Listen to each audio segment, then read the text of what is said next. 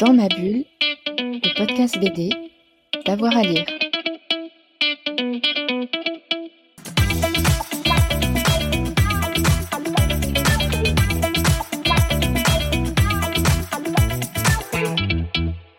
Bonjour à tous et à toutes, bienvenue dans ce nouvel épisode de Dans ma bulle, votre podcast 100% BD avec avoir à lire. En ce moment, il y a une expo incontournable à aller voir à l'abbaye d'Auberive, c'est euh, celle consacrée aux 25 ans de la galerie Arts Factory. On a eu l'occasion euh, d'interviewer son cofondateur, Laurent Zorzin, c'est Fred Michel qui est au micro.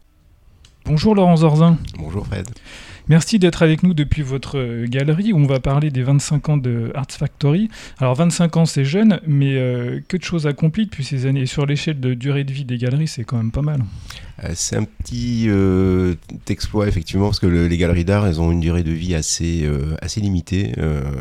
très souvent, certaines n'excèdent pas 3 ans. Et en particulier lorsqu'on est sur une niche comme euh, celle qui est la nôtre, à savoir la scène graphique contemporaine, donc euh, au carrefour du dessin, de la bande dessinée, de l'illustration et du graphisme. Euh, en tous les cas, si on est fier de quelque chose, c'est d'avoir pu tenir un quart de siècle et contribuer à dynamiser justement cette scène-là par le biais de nos expositions. Et à mettre en avant des, auteurs aussi, et autrices. c'est la fonction même d'une exposition, c'est quand je parle de dynamiser une scène, c'est vraiment ça, c'est c'est-à-dire mettre en avant des auteurs, des autrices, des maisons d'édition, euh, et donc surtout des artistes, en fait, au final, qu'ils soient euh, émergents ou confirmés, euh, quel que soit finalement le background de l'artiste.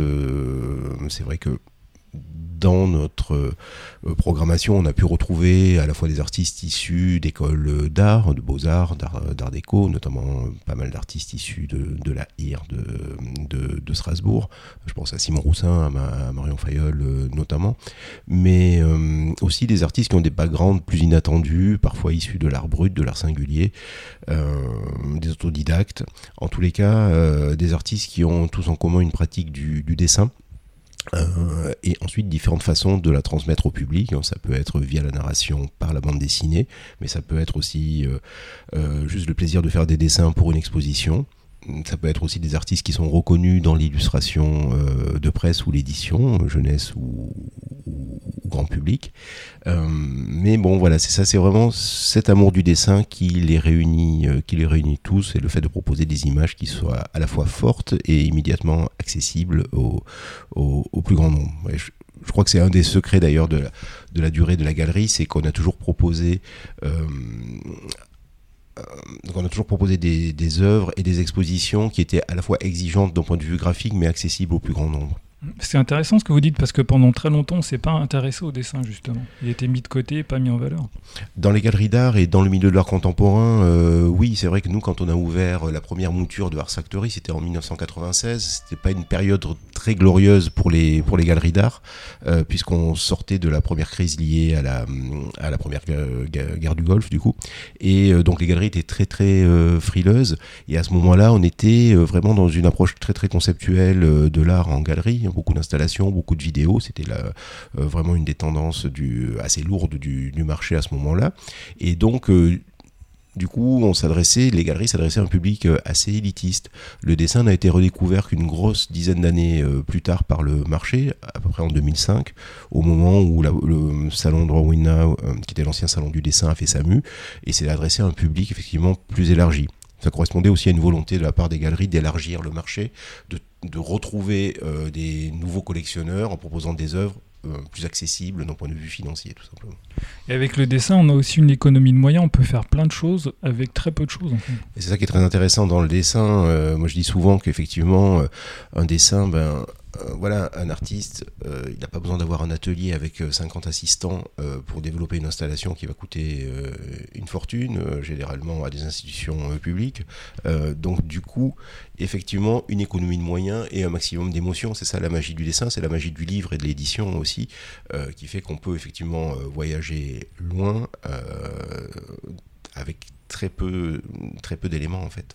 Alors vous en avez parlé brièvement là, mais j'aimerais qu'on revienne sur votre histoire. donc Comment est née votre galerie Parce que vous n'étiez pas du tout dans, cet univers-là au départ. alors pas du tout, effectivement. Euh, Effie et moi, donc, puisque cette galerie c'est un projet commun avec euh, et, moi-même, au départ, on, on, travaillait dans le prêt-à-porter, en fait. Hein. Donc, euh, Effie était plutôt styliste, elle est allemande. Elle est venue à Paris faire des stages dans le textile, et puis... Euh, elle est restée. Elle est restée, effectivement. Et donc, on, travaillait tous les deux dans le textile, moi avec une formation plus euh, marketing. Et donc, à un moment donné, Effie a quitté la société dans laquelle elle travaillait pour monter un projet personnel. Et à ce moment-là, elle avait du temps et elle a demandé à des amis photographes en Allemagne de lui faire passer des books euh, pour euh, faire le tour des galeries. Donc je rappelle, à ce moment-là, on est en 1995. Et euh, elle a été tellement dégoûtée par la manière dont elle n'était pas reçue tout simplement, c'est-à-dire que les galeries ne voulaient pas voir ne serait-ce qu'un bout du book de, de l'artiste, simplement voir un CV, il est connu, pas connu, non mais bon, bref, ça a été vraiment, on va dire, elle est allée de déception en déception. Elle s'est dit, mais enfin, c'est hyper compliqué. Euh, moi, je suis même pas artiste, alors j'imagine ce qu'un jeune artiste doit ressentir. À ce moment-là, Effie et moi, on avait euh, autour de 25 ans, quoi. Et donc, elle s'est dit, bah, c'est trop bête, on va ouvrir une galerie pour des jeunes artistes qui, pour plein de raisons, n'ont pas euh, accès au, milieu des, galeries d'art. C'était l'élément déclencheur. Exactement. Et à ce moment-là, on habitait le 18e arrondissement. Ben, tout naturellement, on a cherché un local dans le 18e. Et a trouvé une jolie boutique en face du théâtre de l'atelier. La première monture d'Art Factory est, née euh, comme ça. Euh, finalement, par, euh, par une forme de frustration qu'il fallait absolument euh, euh, ben, combler. Quoi. Donc c'est vrai qu'il y avait un manque, il n'y avait pas à ce moment-là. Soit il y avait les galeries d'art confirmées, soit il y avait les squats, mais il n'y avait pas vraiment d'entre-deux.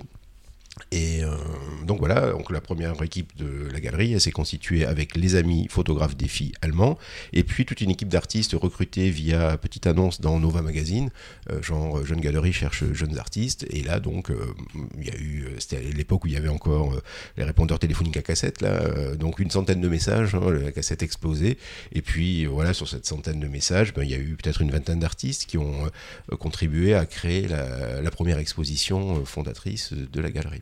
C'est beau comme naissance parce que né d'une frustration, c'est comme euh, c'est bien, c'est intéressant. Ouais, ben nous on part justement du principe que euh, les frustrations c'est un sentiment qu'il faut mieux essayer d'évacuer euh, très très vite. De combler, oui. et, donc ensuite, comment ça continue après Abbesse? Alors, comment ça continue après Abbesse Alors, ce qu'il faut dire déjà, c'est qu'à Abbesse, euh, dans les premiers artistes qui ont répondu à cette petite annonce, il y avait deux jeunes étudiants qui étaient euh, dans une école de graphisme qui s'appelait Marie-Zélois. Euh, ils s'appelaient, à l'époque, ils se faisaient appeler Psychotriclo. Ils travaillaient ensemble, ils faisaient du graphisme, de la peinture, tout ça. Ils avaient comme prof Philippe Huget. Philippe Huget, qui est aujourd'hui un spécialiste mondial du, pop-up. Hein, ses livres ont beaucoup de succès.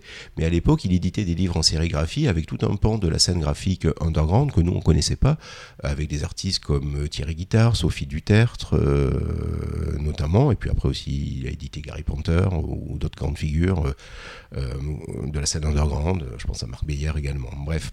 Et donc, via ces étudiants qui nous ont amené leur premier livre édité en sérigraphie, on a découvert aussi le catalogue de leurs profs, et donc assez naturellement, dans cette petite galerie qui ressemblait plus à une boutique qu'une galerie, on a mis sur table des très beaux livres en sérigraphie.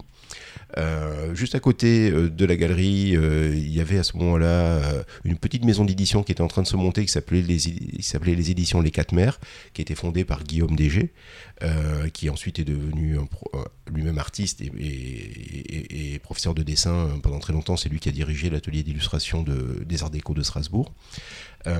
Et donc à ce moment-là, ils éditaient une collection de livres qu'ils faisaient fabriquer en Chine avec des, reliures traditionnelles chinoises qui s'appelaient les Quatre Mères. Et eux éditaient également Sophie Dutertre, mais aussi quasiment les premiers livres d'artistes de Jochen Garner, de Kilofer et de Jean Lecointre ensuite.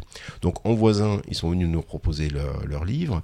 Et petit à petit, on a eu comme ça plein d'éditeurs qui sont venus, qui ont entendu parler de ce lieu qui était une galerie mais qui vendait des livres. Et à ce moment-là, à Paris, il y avait juste le regard moderne euh, qui euh, était une librairie avec un petit espace d'exposition à côté. Donc nous, c'était un peu la formule inverse. Donc là, le dernier cri est arrivé et puis plein de plein d'éditeurs euh, qui soit auto-éditaient leur propre production, soit éditaient les, les, livres d'artistes dont ils aimaient le travail. Euh, voilà, à ce moment-là, parmi les voisins de la galerie, le 18e, tout ça c'était le 18e avant Amélie Poulain, avant un peu la gentrification à marche forcée. Euh, et il y avait ben, Willem qui avait son atelier euh, là-bas, encore juste au-dessus de, des éditions Cornelius, du premier local des éditions Cornelius. Donc il y avait toute une émulation autour d'une scène. Willem très vite est venu voir nos premières expos, les a chroniquées, et ça nous a permis de, ça nous a permis comme ça de nous faire connaître un petit peu.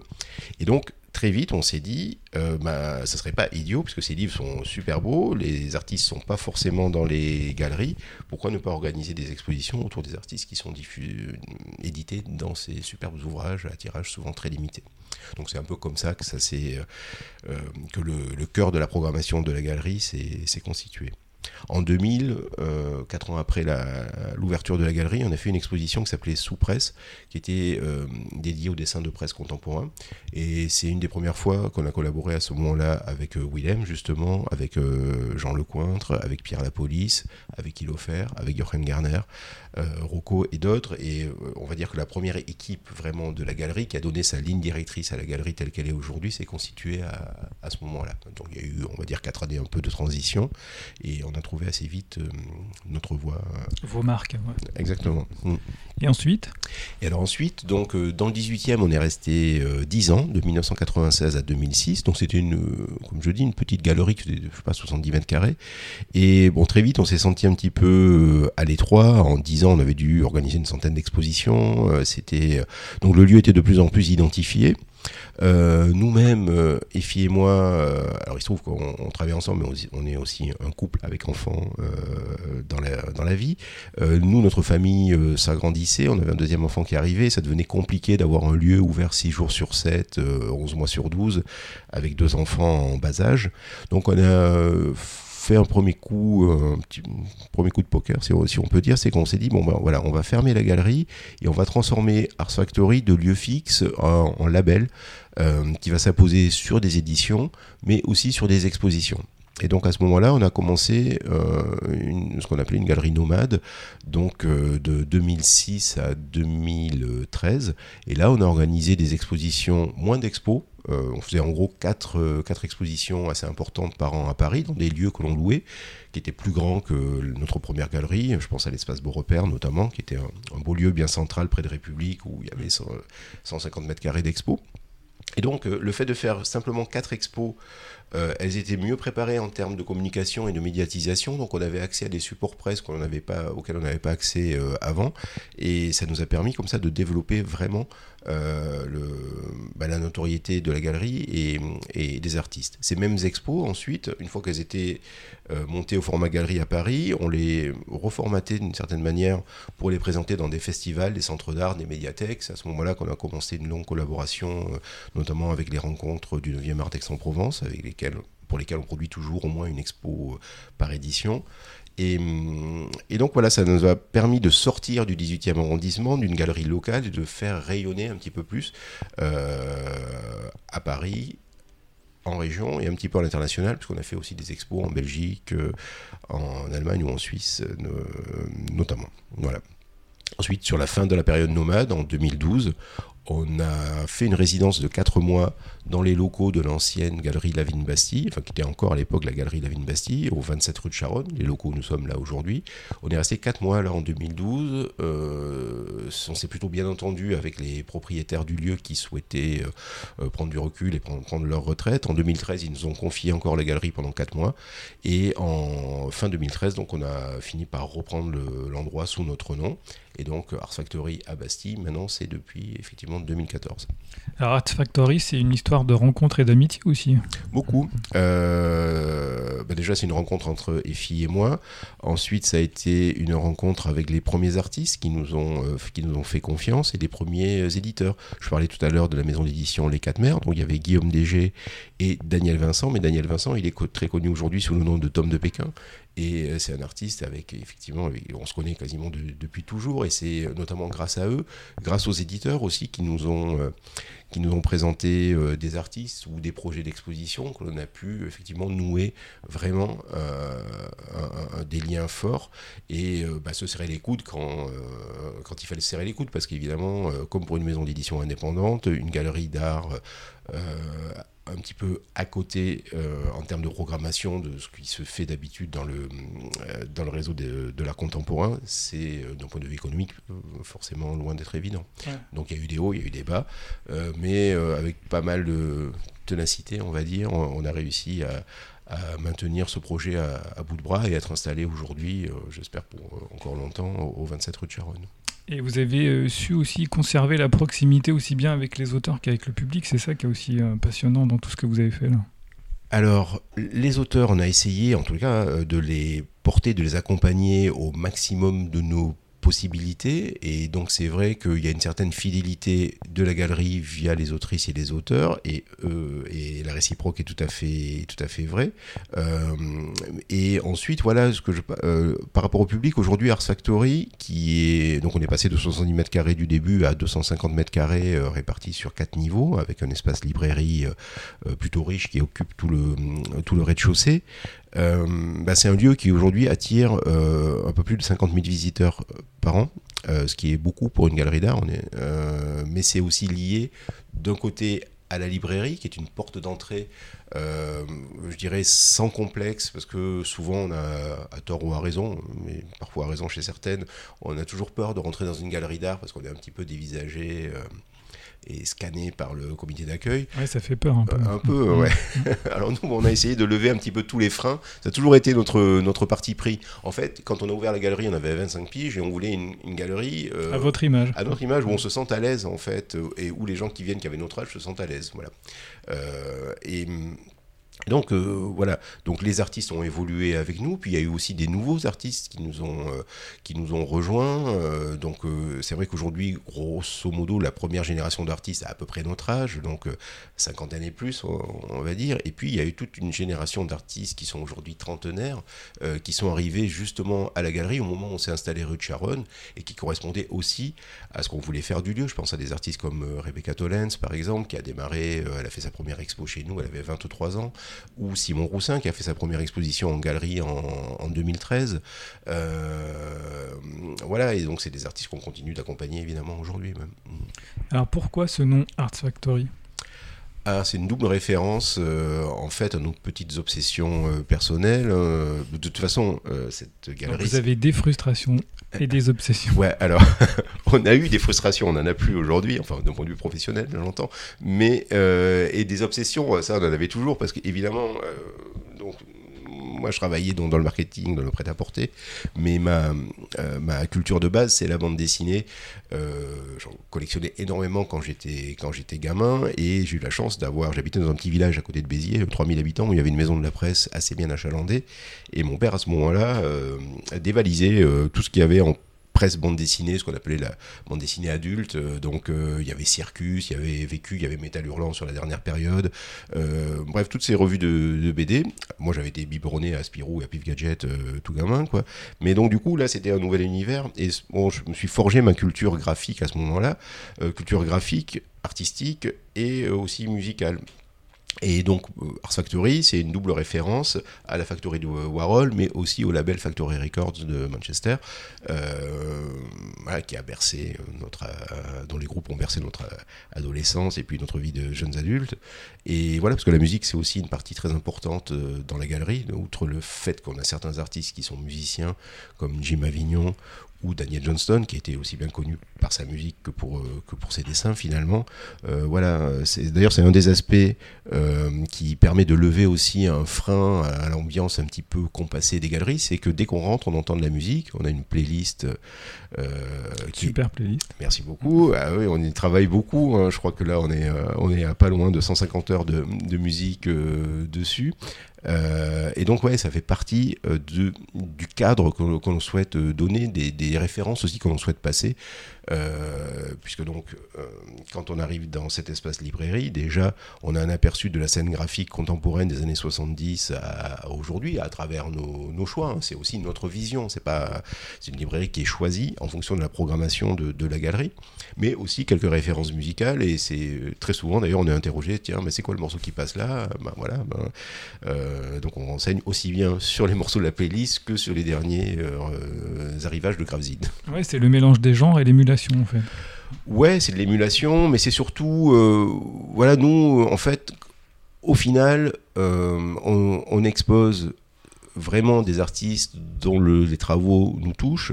Euh, on passe des sons qui nous touchent. Et quand, voilà, quand je parlais d'obsession personnelle, c'est vraiment ça. Et donc on essaie de transmettre euh, tout ça. Alors on a de la chance. euh, pour l'instant, ça fonctionne. Et surtout, on a réussi à, à renouveler. C'est euh, ça, c'est ce que j'allais public. dire, ouais, vous Mm. renouvelez. renouveler le public, alors renouveler les artistes tout en restant fidèle à l'équipe de départ, euh, renouveler le public euh, aussi. Euh, ça, ça a été possible grâce aux réseaux sociaux aussi, à tout un tas, tout un tas de, de- facteurs, une manière de communiquer aussi qui est, qui est assez personnelle, je pense, par rapport à, ce qu'on peut trouver chez d'autres confrères. Et, ça nous, bah oui, ça, nous aide et ça nous porte et c'est ce qui nous motive en fait. C'est cette énergie-là euh, qui nous motive et qui nous pousse à continuer à organiser des expositions, des lancements de livres, des, des dédicaces. Euh, Là, on a fait euh, un petit pointage justement, puisque euh, pour les 25 ans de la galerie, il y a une exposition qui est présentée au Centre d'art de l'abbaye d'Auberive en ce moment et un livre qui accompagne cette exposition. Dont on va parler. Et donc, on a effectivement pointé, euh, en 25 ans, euh, Ars Factory, c'est 250 expos et plus de 600 euh, rencontres dédicaces ou lancements de livres euh, organisés. Oui, c'est conséquent. Oui, ça fait, ça, fait, euh, ça fait pas mal de litres de vin blanc. euh. Ah, vous, vous comptez en litres de vin blanc Bah oui, c'est une. En hectolitres. ouais, voilà, je pense que là, on a passé le, on a, on a passé l'hectolitre. Ouais. Alors tout à l'heure, vous parliez de, de vos enfants et il y a quelque chose qui m'a marqué dans, dans le livre dont on, on va reparler bientôt. Là. À la fin, vous les citez, vous les remerciez parce que euh, pour, pour eux, c'est difficile de définir le métier de, de leurs parents. Alors comment vous définiriez le, le, métier de galeriste Alors c'est vrai que euh, donc euh, et moi on habite Montreuil hein, avec nos enfants donc on grandit à Montreuil et euh, surtout au moment où la période de la galerie était nomade ils comprenaient pas trop ce qu'on faisait parce qu'on avait un bureau à Montreuil puis de temps en temps on, était parti trois semaines sur un, sur un lieu c'est vrai que c'était pas évident et nous-mêmes euh, on se rend compte que des fois c'est un peu euh, on est un peu déstabilisant quand les gens euh, regardent notre notre travail euh, c'est pas toujours tout le temps facile de nous cerner Ouais, Vous n'êtes pas des vrais galeristes. En fait. ouais, c'est ça. Et, et nos enfants, c'était pareil. Donc, euh, du coup, on leur a dédié euh, le bouquin euh, parce que parfois, quand, voilà, quand euh, la fameuse question euh, Ah, ils font quoi tes parents? Euh, Des fois, il y avait un gros blanc euh, euh, à l'école. Bref, mais un métier de galeriste, c'est quoi? C'est un passeur, c'est un diffuseur avant tout en galeriste. C'est un diffuseur d'art et d'édition en ce qui nous concerne. Et c'est d'essayer de faire passer ses passions, tout simplement. C'est vrai- c'est vraiment ça. quoi. Et il y a un rôle de prescription aussi. alors, oui, mais ça, le rôle de prescription, il vient, il vient après. Euh, au départ, on s'est, euh, nous, au départ, on a exposé des artistes dont on aimait le travail, Mm. et puis on continue à le faire. C'est-à-dire que, alors, il faut qu'il y ait à la fois le double aspect, c'est-à-dire qu'on doit aimer le travail, envie de le transmettre, et ça, pour avoir euh, envie de le transmettre, il faut qu'on s'entende bien avec la personne. Et je dis souvent, c'est vrai que vous pouvez me mettre le meilleur artiste du monde sur la table. Si je sens qu'humainement ça va être compliqué, on préfère pas le faire parce que ce sont des métiers de relation, de passion où l'échange est très important, qu'il soit avec les artistes, les éditeurs ou avec le public. Et donc voilà, il faut être euh, 100% à l'aise avec. euh, euh, avec tout ça, sinon, euh, bah sinon le, le public le sent et de toute façon ça ça, ça, ça- ça peut pas fonctionner euh, ensuite. Quoi. Il faut qu'il existe une forme de compréhension mutuelle. Mais clairement, Mm. clairement, compréhension mutuelle euh, avec les artistes, c'est-à-dire quels sont les objectifs, euh, que- pourquoi tu as envie de faire une exposition ici, nous, pourquoi on a envie de, de faire une, exposition avec toi? Je vais raconter une petite, anecdote. Euh, un jour, grâce à Jacques, qui était le libraire du regard moderne, euh, chez lequel j'allais régulièrement faire euh, quelques achats, euh, bah, Jacques me met entre les mains euh, la première édition de Robin Hood, le premier livre de, Simon Roussin, qui était, euh, qu'il avait fait pendant qu'il était étudiant à, Strasbourg. Et c'était édité, je crois, par l'employé du mois. Et donc, je vois un dessin, je vois dessin au feutre euh, assez brut, euh, assez naïf. Ça, ça me plaît beaucoup. Et c'est Jacques qui me le met entre les mains, comme il faisait à tous ses, tous clients. Il me dit Tiens, ça, ça devrait te plaire.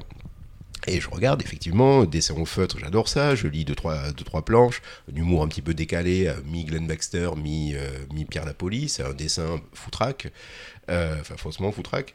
Et, et je dis, ah ouais, mais ça c'est génial. Bon, je prends le livre euh, moi, je ramène à Effie, je dis, ah, tiens, euh, Robin Hood, c'est super et tout. Et deux mois après, je pense, on part euh, à Aix-en-Provence, donc au festival, mon- monter une exposition. Et là, dans les couloirs euh, du festival, on tombe nez à avec un grand garçon, là, et, Serge, le directeur du festival, nous prend Ah, bah tiens, c'est Simon Roussin. Ah, dit, ah, bah tiens, c'est toi, Simon, on a adoré Robin Hood et tout. Bah, il, faudrait, il faut vraiment qu'on fasse un truc euh, ensemble. Puis là, on a discuté, on a vu qu'on avait quelques références en commun, une envie. Lui, il aimait beaucoup les artistes.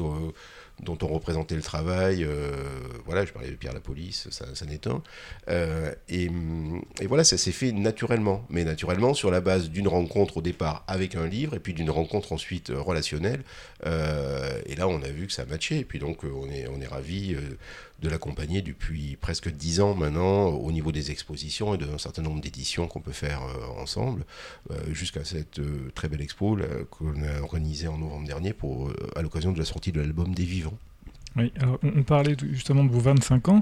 Et 25 ans, c'est aussi l'occasion pour vous d'avoir édité un livre et euh, d'avoir monté une grosse exposition à l'abbaye d'Aubrive. Donc, est-ce que vous pouvez nous parler de l'exposition d'abord? Alors, euh, l'abbaye d'Aubrive, c'est un centre d'art euh, privé et qui appartient à un collectionneur qui s'appelle Jean, Jean-Claude Volo et qui est un collectionneur plutôt d'art contemporain. donc c'est une collection qui existe, qui s'est constituée au bout de 40 ans d'achat, si on peut dire, et de rencontres lui aussi avec des artistes. Alors, ce qui est intéressant euh, dans sa collection, c'est que au départ, Jean-Claude Volo, c'est un industriel autodidacte, hein, qui s'est vraiment, enfin, il a fait une école d'ingénieur, mais issu d'une famille modeste, un appétit pour euh, les arts, mais happé par euh, son travail d'ingénieur et son activité de chef d'entreprise ensuite. Mais très tôt, il a été attiré par des artistes qui racontaient beaucoup de choses sur, sur l'humain. C'est-à-dire le cœur de sa collection au départ c'est plutôt de l'expressionnisme avec des peintres comme euh, Paul Rebérol, comme Jean Rustin, euh, comme Stanislavski, donc la figure du corps empêché, ou en tous les cas très euh, torturé parfois, et, et, mise en avant. Donc vraiment quelque chose de très très fort. Et puis au fur et à mesure, il a développé sa collection avec des, via des artistes comme Michel Macréo, qui est un peu considéré comme un des pères putatifs de la figuration libre. Ensuite, il est allé vers Combas, tout ça. Il s'est intéressé assez tôt au street art. Et euh, chez nous, il a été attiré par des artistes comme Stéphane Blanquet, euh, issu de la bande dessinée, mais dont l'univers aujourd'hui est tentaculaire et protéiforme, euh, bah, a trouvé logiquement sa place. Ils ont d'ailleurs organisé il y a trois ans au Centre d'art de l'Abbaye une grande expo consacrée à Stéphane Blanquet. et donc, assez logiquement, il nous a proposé une carte blanche dans son centre d'art. qui abrite par ailleurs sa collection. et, il nous a dit, bon ben voilà, moi, le dessin, la manière dont vous le présentez, des artistes euh, ou des éditeurs comme Le Dernier Cri, euh, qui, euh, par leur travail d'édition, dynamisent aussi une scène et, donnent à voir des artistes qu'on ne peut pas voir ailleurs que chez vous en galerie ou que dans les livres du Dernier Cri ou dans les projets éditoriaux de Stéphane Blanquet, ben, ça m'intéresse et j'aimerais bien que vous nous fassiez une exposition autour de votre programmation. Et donc on s'est dit, bah, écoute, euh, Jean-Claude, ça tombe bien, c'est les 25 ans de la galerie, donc on va faire à la fois une exposition rétrospective euh, et représentative de notre programmation, et en creux via des vitrines qui contiennent des éditions rares, des gravesines euh, très difficiles à trouver aujourd'hui, raconter finalement en creux l'histoire de la scène dans laquelle on s'inscrit puisque Ars Factory, euh, de par les artistes qu'elle représente aujourd'hui, les plus anciens, bah, ça va être euh, avec qui on collabore régulièrement, bah, un artiste comme Loulou Picasso, qui est un des cofondateurs du groupe Bazooka, ou même Willem, qui fait de temps en temps des petites apparitions euh, chez nous. On va dire que c'est un peu les pères fondateurs de cette scène-là pour différentes raisons. cette scène, le groupe Bazooka, ça a amené des artistes comme... ça a motivé des artistes à à, éditer, à produire. Je pense à Elles sont de sortie, le duo fondé par Bruno Richard et Pascal Loury. Eux-mêmes ont influencé euh, Placide et Museau. Euh, ensuite, il y a eu Le Dernier Cri, Blanquet via Chacal Puant, etc. Donc il y a eu vraiment euh, toute une scène qui s'est constituée au fil des années. Presque, sur presque 50 ans aujourd'hui, et c'est ce qu'on raconte dans, cette exposition. On raconte notre histoire, mais d'une manière plus large aussi, on raconte un petit peu voilà l'histoire dans laquelle elle s'inscrit. Alors, il faut dire qu'il y avait de quoi faire, parce que sur 2000 mètres carrés... Justement, j'allais parler du lieu qui est assez exceptionnel. Ouais, c'est une abbaye, en fait, euh, à la base, c'est une abbaye cistercienne hein, du XIIe siècle, et les bâtiments dans lesquels elle est aujourd'hui, c'est un peu l'abbaye telle qu'elle était au XVIIIe siècle. Alors, ça a été alternativement une abbaye, un couvent, une prison pour femmes.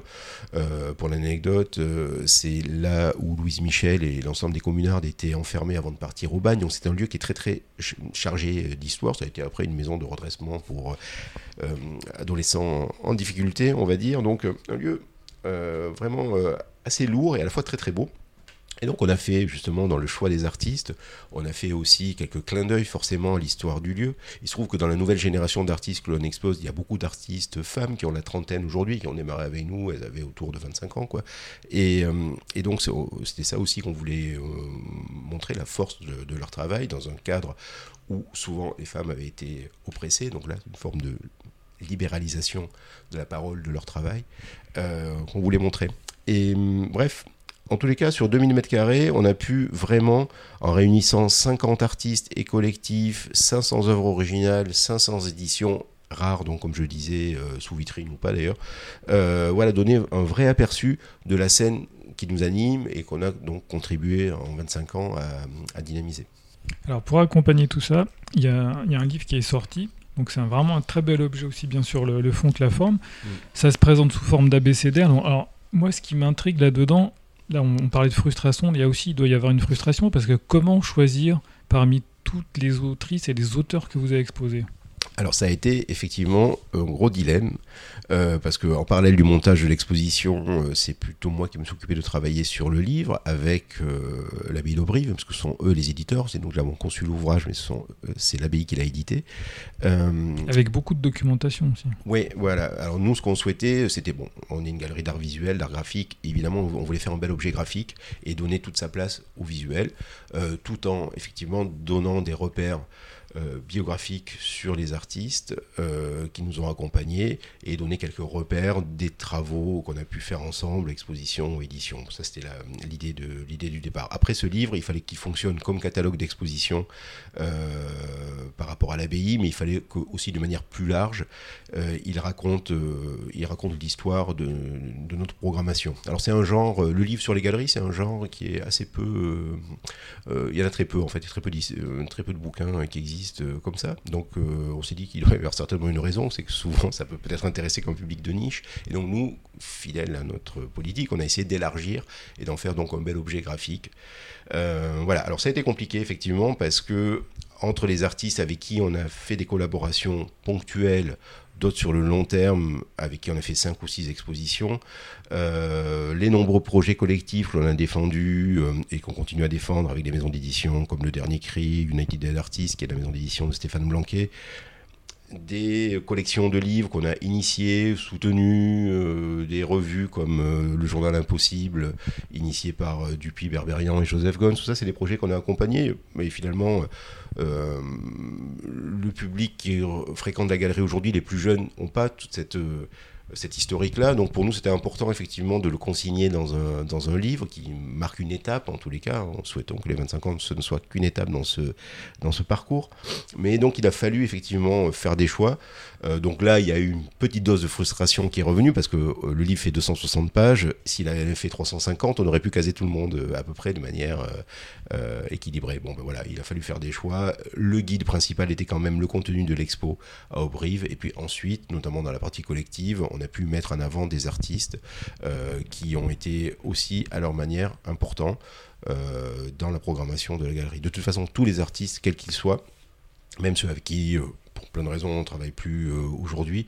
Ils ont tous été importants parce que sans eux, de toute façon, cette galerie, elle n'aurait pas eh, existé, elle n'aurait pas pu euh, survivre d'un point de vue économique. Et à la fin, c'est intéressant aussi parce que vous avez réussi à glisser toute l'histoire de, de, votre galerie à travers toutes les expositions. Euh, ouais, ça c'est la dernière partie du livre. On a fait une chronologie inversée des, des expositions de 2022 à 1996. Bah, pour nous, c'était aussi intéressant de le faire parce que c'était quelque chose qu'on avait fait euh, euh, pas toujours de manière rigoureuse. Donc ça nous a permis aussi de nous replonger, notamment dans les listes d'artistes, dans les nombreuses expos collectives qu'on a pu organiser.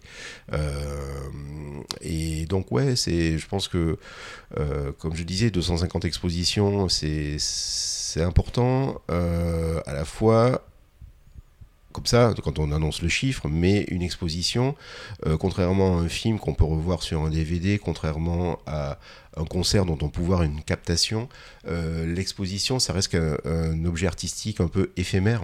Mémoriel, oui. Mémoriel, voilà. Il faut l'avoir visité, l'avoir vu pour s'en souvenir. Euh, donc on peut faire des catalogues d'expo parfois, mais de toute façon, ils ne rendent pas compte de la scénographie, ils ne rendent pas compte de l'expérience visuelle que l'on a euh, euh, en, visitant l'exposition. Donc voilà, ce livre-là, il permet comme ça de fixer un petit peu un moment une partie de notre travail. Alors avant de conclure, Laurent, j'aimerais qu'on parle de l'exposition en cours consacrée à Toshio Saiki, parce que c'est assez exceptionnel, on voit des dessins très très récents, mais aussi des choses assez uniques qui, qui datent de plusieurs années. Est-ce que vous pouvez nous en parler?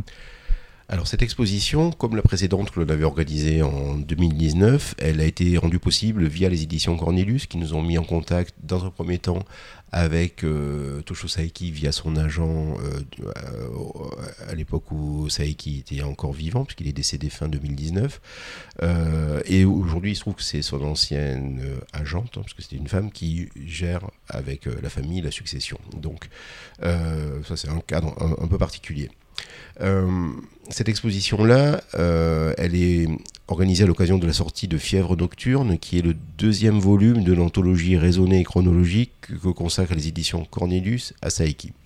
Euh, Fièvre Nocturne, il reprend les dessins réalisés par Tosho Saeki entre 1972 et 1974 pour la revue SM Select, une revue spécialisée dans l'érotisme, on va dire, au Japon.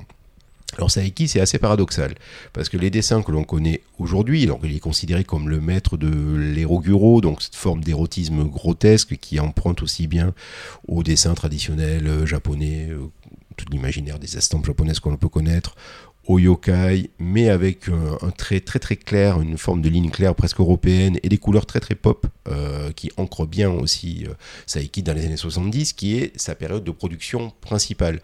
C'est quelqu'un qui finalement, il a une assez longue vie, hein, parce qu'il est décédé, euh, il avait 74 ans, mais euh, il a une production finalement assez courte, c'est-à-dire qui, grosso modo, va de 1970 jusqu'au mi-temps des années 80, où là, il va prendre une forme de retraite. Euh, peut-être parce qu'il pensait qu'il a une très très dense production, par contre, pendant, pendant cette quinzaine d'années-là. il pensait certainement avoir tout dit en termes d'idées. Et ensuite, il s'est consacré à revaloriser finalement sa production euh, des, 15, des 15 années précédentes, c'est-à-dire en recolorisant euh, ses, dessins préférés pour des éditions euh, en livre, jusqu'au dernier Fièvre écarlate, hein, qu'il a contribué à continuer à superviser avec les éditions Cornelius, voilà, parce que c'était un projet qui a enclenché il y a quelques, quelques mois quelques mois avant, avant, son décès. Fièvre nocturne, c'est la suite de Rêve écarlate, un, livre sur lequel Saiki avait également travaillé en, collaboration avec Jean-Louis des éditions Cornelius. Bref, donc cette production-là, très très euh, courte, elle s'est renouvelée via donc des nouvelles mises en couleur, via des éditions en estampe de formats tout à fait euh, euh, différents. Et donc dans l'expo que l'on présente ici, on, on, a une première série, si on prend l'ordre chronologique, qui date de 1972, donc qui a tout juste 50 ans, qui reprend des dessins publiés dans le livre Redbox, qui était un livre d'artiste édité en 1972 par Saiki, euh, qui lui a permis d'accéder à une notoriété internationale, puisque c'est à ce moment-là que Yoko Ono est tombée sur son travail et qu'elle a eu envie d'inclure un de ses dessins sur un des disques qu'elle a fait avec John Lennon. Et euh, voilà, ça a contribué à faire rayonner son travail en dehors du, Japon. Donc, on, a d'ailleurs l'impression que, que, les œuvres sortent de l'atelier. Ouais, alors ça c'est parce que les, euh, alors celles des années 50, effectivement, des années 72, qui ont donc 50 ans, elles sont tout à fait mint en termes, elles sont mm. très très bien conservées. Euh, elles sont très belles parce que ce sont des estampes letterpress imprimées sur un papier japon, donc il y a vraiment une belle, euh, une belle facture. Voilà, donc ça c'est deux salles d'exposition.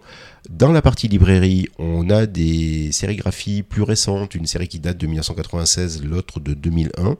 Euh, celle de 2001, elle est euh, particulière parce qu'elle reprend des dessins qui ont été publiés dans un des premiers livres édités en France autour de Saiki euh, dans les années 90, qui s'appelle Japon intime, qui avait été édité chez Albin Michel par Jean-Luc Fromental à l'initiative de Romain Slocombe, grand cynophile. Et, et donc et donc ce, dessin, cette série de sérigraphies imprimée avec vraiment beaucoup de précision par un sérigraphe japonais. voilà, c'est une période finalement plus tardive du travail de, de Saeki. Et dans la salle principale, alors là on est dans le Saeki très très pop, de par la mise en couleur, donc les couleurs claquent. Euh, c'est la dernière série d'estampes finalement sur laquelle il a travaillé euh, de son vivant. C'était pour une exposition à Taïwan. C'est la première fois qu'elle est présentée euh, en Espagne. Donc c'est une mise en couleur récente de 2019, mais sur des dessins qui datent de 1972. D'où cette à la fois impression de fraîcheur, mais à la fois d'être dans le Tosho Saeki, dans l'imagerie en tout cas de l'artiste telle qu'on la connaît aujourd'hui. Bon, merci Laurent d'avoir passé un moment avec nous. On rappelle juste le lieu et les dates de l'exposition consacrée aux 25 ans. Alors, les 25 ans de la galerie Ars Factory, donc l'exposition, comme le livre s'appelle Ars Factory 25 ans au cœur de la scène graphique, c'est à l'abbaye d'Auberive, c'est en Haute-Marne, juste après euh, Chaumont. Euh, et après Colomber les deux églises, hein, c'est la, la, sortie suivante sur l'autoroute. Euh, donc jusqu'au 25 septembre. Euh, et l'exposition Tosho Saeki, c'est jusqu'au 27 août, mais à la galerie rue de Charonne. C'est noté. Merci Laurent, à bientôt. Merci Fred, à très bientôt. On espère vous avoir donné envie d'aller voir cette grande exposition euh, rétrospective. C'est jusqu'au 25 septembre 2022. On se retrouve très vite pour de nouveaux épisodes avec Dans ma bulle, votre podcast 100% BD. Dans ma bulle, le podcast BD, d'avoir à lire.